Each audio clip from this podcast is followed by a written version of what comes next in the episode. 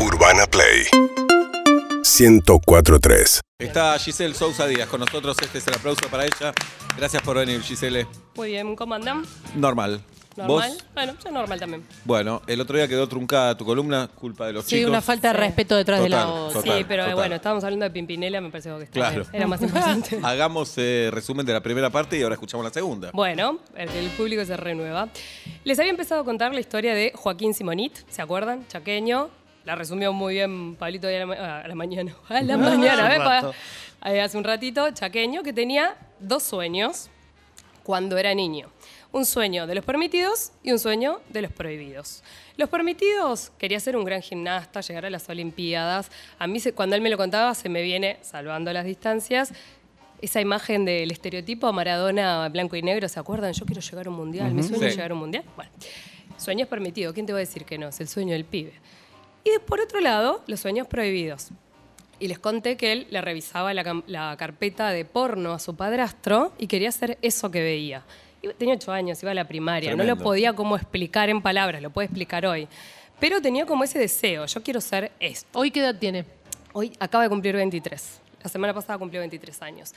Y marcábamos este cambio generacional. No, bien, Juli, que vaya averiguando. Después Claro, porque quiero saber. todo. Bueno, lo logra y empieza el camino del campeón. ¿Qué logra? El sueño permitido, ¿no?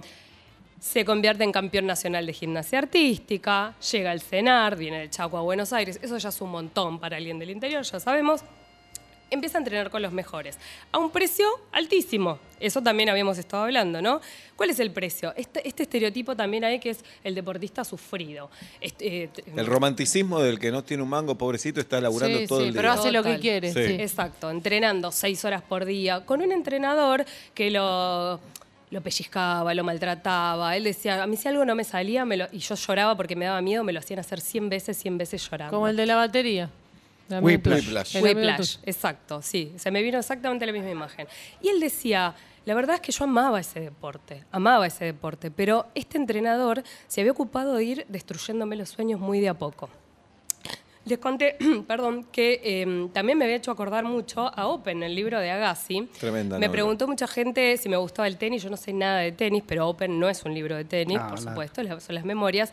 Y no están escritas por un tenista, sino que está escrita por un Pulitzer, un premio Pulitzer que la rompe, es un librazo. Y reparé en dos cosas. Una que me la anoté. En la primera página del libro, eh, lo, lo que dice Agassi es algo que, alguien, que la gente que no lo conocía no esperaba de él, que es esto. Juego el tenis para ganarme la vida, aunque odio el tenis. Muchos pensaban que era joda. Lo detesto con una oscura y secreta pasión y siempre lo he detestado. Cuenta esa escena tirado en el piso muerto de dolor a punto de jugar su partido final. Y hay Ese muchas es el primer capítulo que es para, para llorar es directamente. eh, el mejor primer capítulo Sí. de la historia de los sí, libros, casi, ¿no? Es para llorar, no, no puedes parar. Bueno, y, y él cuenta, hay una imagen que es muy fuerte, él entrenando desde que era niño, lo entrena su papá y le crea una máquina que le tira pelotas, pa, pa, pa, pa, pa, pa, le tira pelotas a la cara, supuestamente para convertirlo en el mejor. Pero la imagen de él de niño, él llama a esa máquina el dragón. Él lo ve un, un monstruo que se lo va a comer, que, que lo puede prender fuego, que es más grande que él, que puede hacer lo que quiere con él. Imagina el dragón. Y padece el deporte de esta manera. Bueno, Joaquín, nuestro personaje, le pasa un poco lo mismo. Termina entre el maltrato y la falta de recursos económicos, ¿no? Porque tenía una beca, que la beca era ahora de 3 mil pesos, ¿no? Un viático, ni siquiera. ¿Tres mil Tre- pesos? 3 mil pesos ahora. Fu. Tres mil pesos. Sí, un viático. Digamos, ni siquiera es una beca que... Un viático según cuánto viaje tenga que Sí. hacer por día y si tiene que almorzar. Vive ya- cerca, Ya, no es un viático. Y si vos sos que pagar del el interior, almuerzo. claro. Y si te tenés que pagar un alojamiento para vivir en No, Buenos claro. Aires, entrenar en Cenar, no existe. O sea, tampoco hay un apoyo a los, a los deportistas para que lo hagan. Bueno, y, y además, otra cosa que yo pensaba, también cómo es el sistema, ¿no? Porque un deportista a los 30 años te jubilás. Claro. Tampoco es que vos tenés una gran proyección de vida o económica. Es un sistema que te mastica y te escupe. Bueno, cuando yo hacía esta historia pensaba, bueno, esto es una excepción total a la regla, alguien que deja el deporte y el camino del campeón.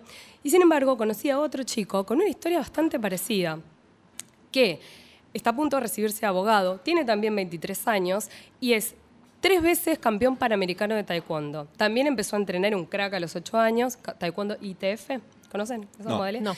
Empezó tres veces medalla de oro. Hace todo ese camino. Él es, es muy gracioso porque él tiene, está a punto de recibirse de abogado, es hijo de una abogada penalista hijo eh, de un eh, abogado, mm, no, el, el papá es abogado penalista, la mamá es abogada especialista en derecho de familia, el hermano es sacerdote y él es ahora una super mega estrella en OnlyFans.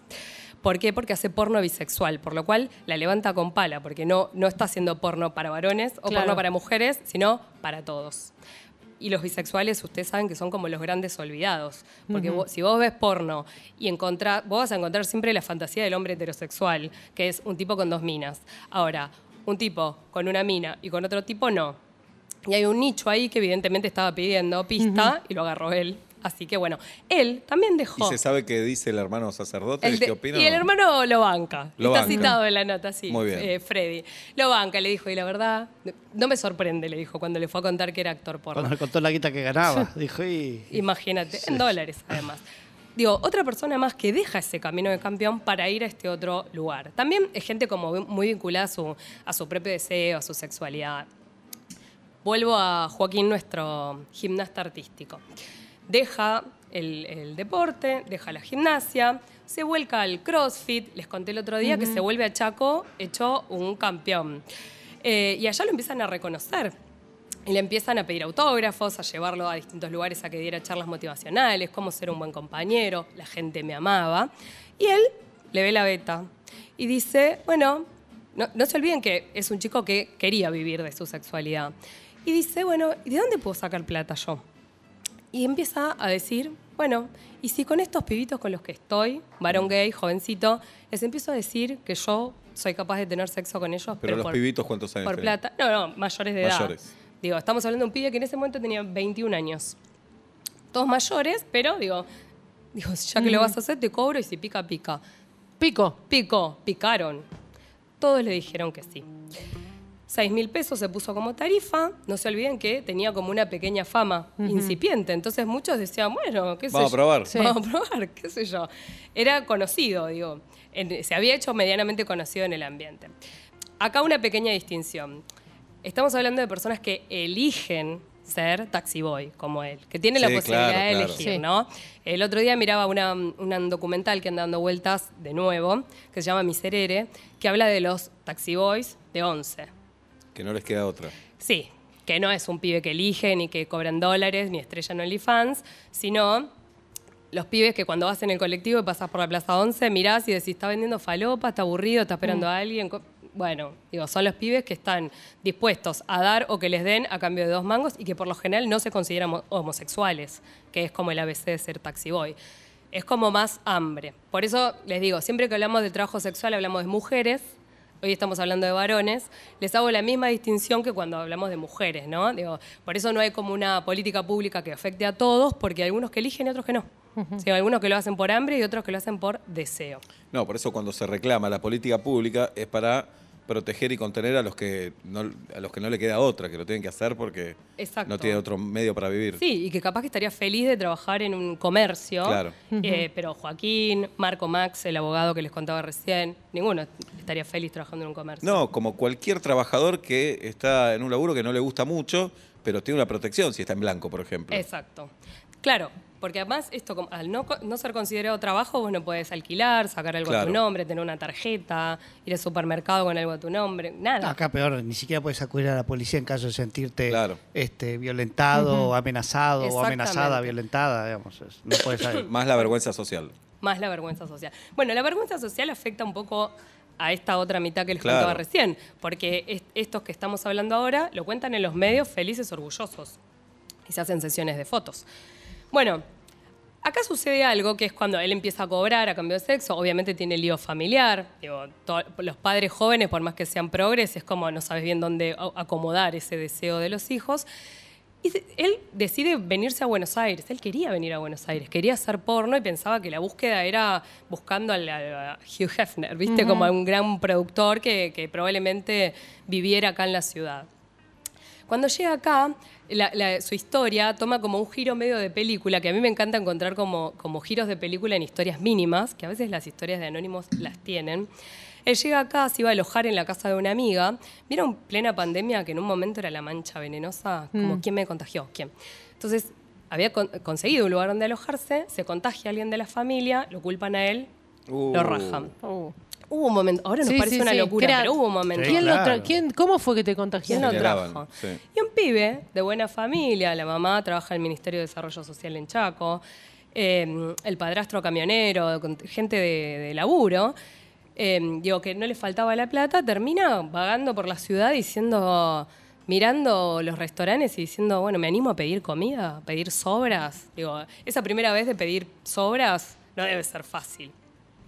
Y en ese momento de la ruina total, o que él creyó que estaba en la ruina total, conoce a un chico gay también por el por Grindr, que es el Tinder gay, tienen sexo y se graban. Eso que podría ser una pavada para cualquiera, piensen que él quería ser actor porno. Entonces, grabarse por primera vez parece ahí como la punta de un ovillo que iba- del que iba a empezar a, a tirar. Me hizo acordar también esto, también salvando las enormes distancias. eh, ¿Se acuerdan la historia de Stallone cuando está en el horno mal y vende el perro? No. No, ah, eso no me acordaba. Bueno. El factor porno, eso sí. ¿Sí? Stallone Sí, sí, factor pero no. porno. Sí, medio erótico, Sí. medio porno. Hermoso, lo traje a colación sin saberse. Es mi, me- mi mente que ahí. trae, trae claro. porno. No, no. Hablaba del giro este del drama y el golpe de suerte. Stallone cuenta, lo contó él mismo, que estaba en el horno, vivía en un buen ambiente con su novia, no tenía ni para comer, ni para comer él, ni para darle de comer a su perro. Vende su perro Butkus, lo vende por 40 dólares. Eh, y unos días después, cuando ya está, imagínate la miseria absoluta emocional de vender a tu perro porque no tenés para comer ni para darle de comer, la pega con el guion de Rocky, se la compran por un montón de plata y con esa plata que gana va y recupera a su perro. Es como, como es la gran historia contada por él y que es hermosa porque es como, como tiene como la tristeza total y el golpe de suerte que, que Como Rocky, es una ¿A cuánto se lo habrán Rocky. vendido, no? como Sí, Rocky. claro. A 15 mil dólares le vendieron Qué- el qué perro. malo, qué Son malo. malos, Lo contó eh. él que había Son vendido a 40. Vendéselo a 80. No, Vendele el doble. Claro. 15. No lo cagues a Stallone. 15 mil. Con lo que nos dio. Sí. Bueno, entonces eh, esta persona que conoce le abre este perfil de OnlyFans eh, y lo empiezan a llamar de productoras del extranjero eh, para empezar a grabar porno. Y graba cuatro o cinco películas, alguien que estaba pidiendo medio sobras en la calle, películas cortas de menos de una hora, con unos guiones muy específicos, algunos que le gustaron y otros que él me dijo fue la peor experiencia de mi vida. Lo cuento también por- porque hay un imagine supon, ¿no? Que uno Claro. piensa que todo es divino y después te toca una que No no. idealizar, sí. Sí, para nada. Entonces, eh, tiene, tiene, lo llaman. En en Estados Unidos hay mucho. Me hace acordar, ¿cómo se llama esta? La del juego del calamar. Esos, esos perversos que tienen como su mundo privado de, de pornografía y que miran, ¿viste? Que están ahí como buscando, buscando el porno y que nadie lo sabe, que tienen plata para pagarlo. Hay gente que paga porque le hagan videos específicos y que no vayan a ser, no van a ser colgados en Pornhub o Claro. en ningún sitio. Entonces le piden. En el primero graba la trama exteriores e interiores. Exteriores hace dedo, alguien lo levanta, lo lleva a un departamento, tienen sexo. En el segundo ya se empieza a poner como más morboso. Eh, él llega a su casa y hay un supuesto tío y él llega con un amigo que, gra- que está grabando, un camarógrafo, le dan plata al tío y tiene sexo con el tío. En la tercera se involucra un hermano y en la cuarta, todo es ficción, ¿no? En la cuarta le hacen grabar una escena de sexo oral de corrido de 30 a 40 minutos. Y esa me dijo fue la peor experiencia de mi vida. Digo, por más que el, pibe era su sueño quería llegar, y si lo sigue haciendo, bueno, hay cosas que sí, cosas que no. De, esa, de ese mundo, lo que hizo, eso es el porno industrial, en donde vos igual tenés un jefe, horarios. Lo que hizo fue lo que están haciendo muchos, que es la autogestión en el porno. Y decir, bueno, a ver cómo me manejo yo a, sí a mí mismo, sin jefes, con mis horarios. Y empezó a gestionar su OnlyFans. Y ahí tiene como otro golpe de suerte dentro de este mundo, que no es el nuestro, el de los vainillas. Y él tenía su gran sueño, era grabar un gangbang. ¿Saben lo que es un gangbang? Díganme que sí, porque Sí, no sé si sí, lo puedo sí. explicar. Es el de. Bueno, Medio sí. colectivo. Sí. Uno contra todos. Todos contra uno, mejor. Pensé que era el Gangnam Style yo. No. bueno, pues Ponele.